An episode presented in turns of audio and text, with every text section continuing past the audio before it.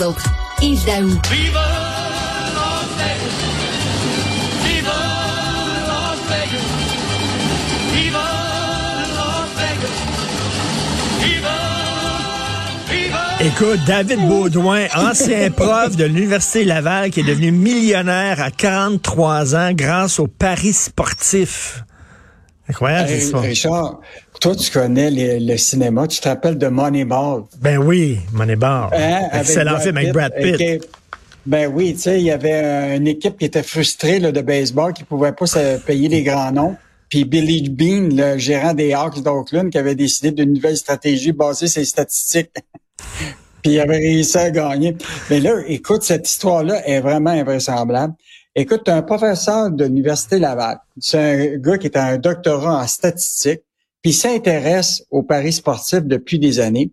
Mais là, imagine-toi qu'à 43 ans, il, a- il est déjà millionnaire avec ses paris sportifs, puis il a décidé de prendre sa retraite. Et là, il nous a ben, parlé un peu de, tu sais, de son. Ben, évidemment, il nous a pas dévoilé tout son modèle, Ben euh, tu sais, de statistique. Écoute, euh, il va, il va, il va s'assurer qu'il fasse de l'argent avec ça. Mais si tu avais mis 100 dollars avec lui, selon sa- son modèle, là, tu aurais gagné 14 fois ta mise. et donc, euh, et lui, euh, c'est intéressant parce que ce, ce gars-là, on le, on le connaissait déjà. En 2017, il avait publié un article avec un de ses collègues, euh, puis qui avait été repris par le New York Post. Et lui, il disait que les ligues nationales de hockey, ils retiraient trop tard leur gardien de but. Puis lui, il misait là-dessus parce que finalement, tu t'apercevais que tu pouvais avoir une victoire. Et, euh, et à un moment, il y a eu un Julien Brisebois à l'époque, qui était l'actuel, euh, qui est l'actuel DG de Lightning, il l'avait appelé puis il dit qu'il n'était pas d'accord avec lui. Mais finalement, aujourd'hui, les équipes sont toutes en train de s'ajouter puis ils retirent tous leurs gardiens de but bien avant les dernières secondes du, du match. Et euh, Mais ce gars-là pourrait, ce gars, écoute, Yves, ce gars-là pourrait être consultant pour des, équipes- des équipes professionnelles, non? Ben oui, écoute, tu pourrais faire gagner le Canadien. Ben oui. Ça, il faut qu'il se lève de bonne heure, mais bon. quand, quand, quand est-ce que David Baudouin, le Canadien, va remporter la Coupe Stanley? Je sais pas si son modèle va fonctionner.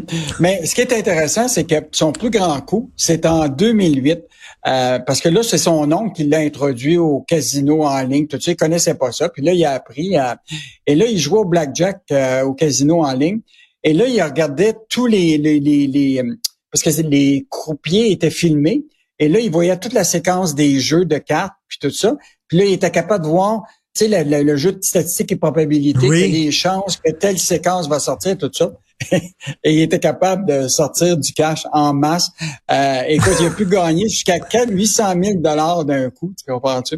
Wow. Donc, euh, et là, ce qui est intéressant, c'est qu'il a lancé sa chaîne euh, euh, YouTube, là, Euh, et donc, euh, il se fait appeler Monsieur- professeur MG sur YouTube.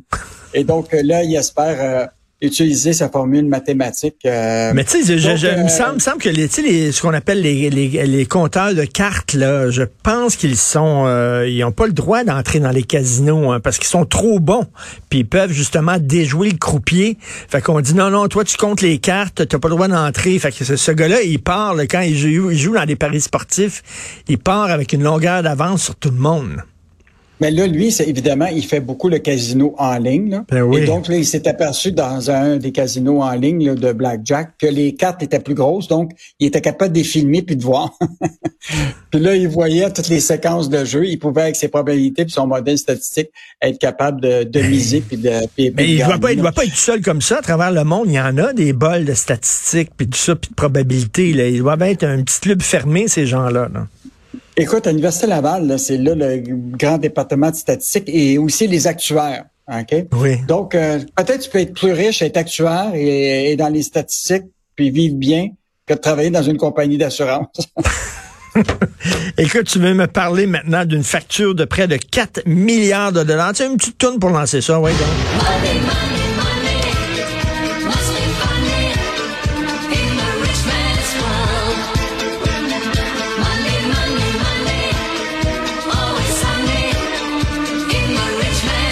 Hey, euh, Yves, y en ont-tu de l'argent pour aider les entreprises, le gouvernement du Québec? En 10 ans, ils en ont donné des milliards à droite pas à gauche. Écoute, Richard, ce qu'on, ben, l'idée c'est que le gouvernement du Québec a comme deux branches. Hein. Tu as l'investissement Québec, qui eux autres ont les fonds propres, ils ont des milliards, puis ils investissent dans les compagnies, ils prennent du capital action.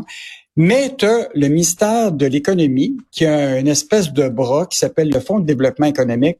Et ça, c'est comme une, un gros un gros plat à bonbons. OK? Puis là, là-dedans, le ministre peut piger là-dedans, tout ça.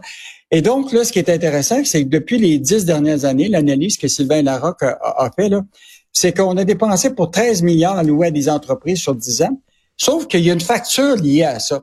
Et ce qui est intéressant, cette facture-là, -là, c'est tout simplement, c'est pas compliqué, là, c'est que dans certains des prêts, tu perds de l'argent. Donc, il faut qu'à un moment que tu, tu, tu, comptabilises tout ça, parce qu'il y a des entreprises qui font faillite ou le, le placement marche pas. Tu as aussi le fait que tu payes des frais de gestion à Investissement Québec pour gérer les prêts du gouvernement. Donc, le gouvernement paye mmh. Investissement Québec pour gérer son fonds de développement économique. Mais ce qui est encore plus intéressant, Richard, c'est pour financer ces aides-là, le gouvernement doit emprunter chaque année pour pouvoir financer ça. Et là, normalement, on a regardé la moyenne du taux d'intérêt, des fois des prêts. écoute, c'est c'est plus bas que ce que ça coûte au gouvernement pour emprunter. Ça veut dire que la différence, ça coûte plus cher faire des prêts à bas taux d'intérêt alors que tu es obligé d'emprunter sur le marché beaucoup plus élevé, puis tu sais que les taux d'intérêt euh, sont plus élevés. Et ce qui est intéressant, c'est au 31 mars 2023, le ministère de l'Économie détenait pour environ 6,8 millions en investissement dans et ça c'est deux fois euh, deux fois plus qu'il y a un, dix ans. Mais ce qui est encore plus intéressant, c'est la dette qu'on a actuellement pour pouvoir ce, euh, ce, chiffre en milliards, tu comprends-tu? Donc, tu sais, on regarde l'aide qu'on qu'on qu'on donne aux mm-hmm. entreprises, mais il faut regarder la facture finale. Tu comprends-tu que ça nous coûte? Et là, moi, je, je mets un lien avec euh, tout ce que Michel Girard a écrit euh, samedi, là, où ce que le Québec, OK, a le très faible, plus faible croissance des emplois sur le sur le go par rapport à toutes les provinces du, du Canada. Ben oui. Donc, on, écoute, alors malgré tout l'argent, malgré tout l'argent qu'on donne, on ne réussit pas à créer de l'emploi, euh, malgré tous les milliards qu'on donne à ces entreprises.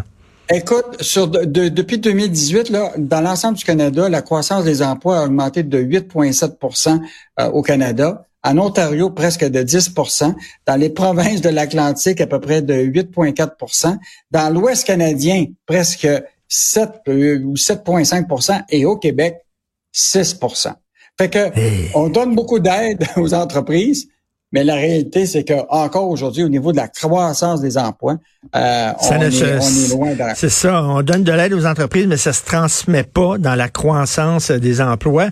Et en terminant rapidement, euh, des drones de bombardiers, c'est quoi? C'est comme des avions d'affaires, mais qui sont des drones géants? Oui, exactement. Écoute, le, ça c'est le grand patron de Bombardier qui s'est euh, ouvert à un magazine de Aviation Week euh, cette semaine. Et là, ce qu'on apprend, c'est qu'ils ont fait voler un drone euh, d'envergure de 18 pieds, 5,5 mètres, qui a volé secrètement au Canada parce que malheureusement, pour faire des tests de ce type de drone-là, tu es obligé de ne pas avoir de trafic aérien nulle part. Donc, on ne sait pas exactement où ça s'est fait, mais là, c'est sûr qu'on commençait à préparer l'avion du futur. Euh, là, pour le moment, euh, évidemment, ils sont contents de montrer qu'ils sont, ils, travaillent sur l'avion du futur. Ça risque d'être hybride. Ça se peut que ça soit à la fois hydrogène ou euh, électrique. Et celui qui a travaillé là-dessus, qui s'appelle Benoît Bro, qui est directeur de la recherche, et tout, tout ce qui touche l'avion du futur, ça tombe dans ma cour. il dit, je suis comme un petit gars, qui, un petit garçon qui rêve de tous les avions. Là. Et donc, euh, et la particularité de ce drone-là, c'est que ça fait partie d'un programme de recherche qui s'appelle EcoJet de Bombardier. Euh, et donc, euh, ils sont en train de regarder toutes les possibilités là, euh, de comment on peut utiliser les, les futurs drones. Euh, évidemment, c'est des drones expérimentaux. Là. Et la photo, en tout cas, page 34 du Journal de Montréal, c'est magnifique. Il est magnifique cet avion-là, comme un genre de gros drone géant. On va pouvoir voler de façon électrique. Les écolos qui disent euh, chaque être humain n'aurait droit seulement qu'à quatre voyages par année en avion si on veut sauver la planète. Ben là, si on a des autos électriques, hein, on va pouvoir voyager plus. Merci, Yves Daou. Bonne ben, journée. Salut. salut. Bonne journée. Bye.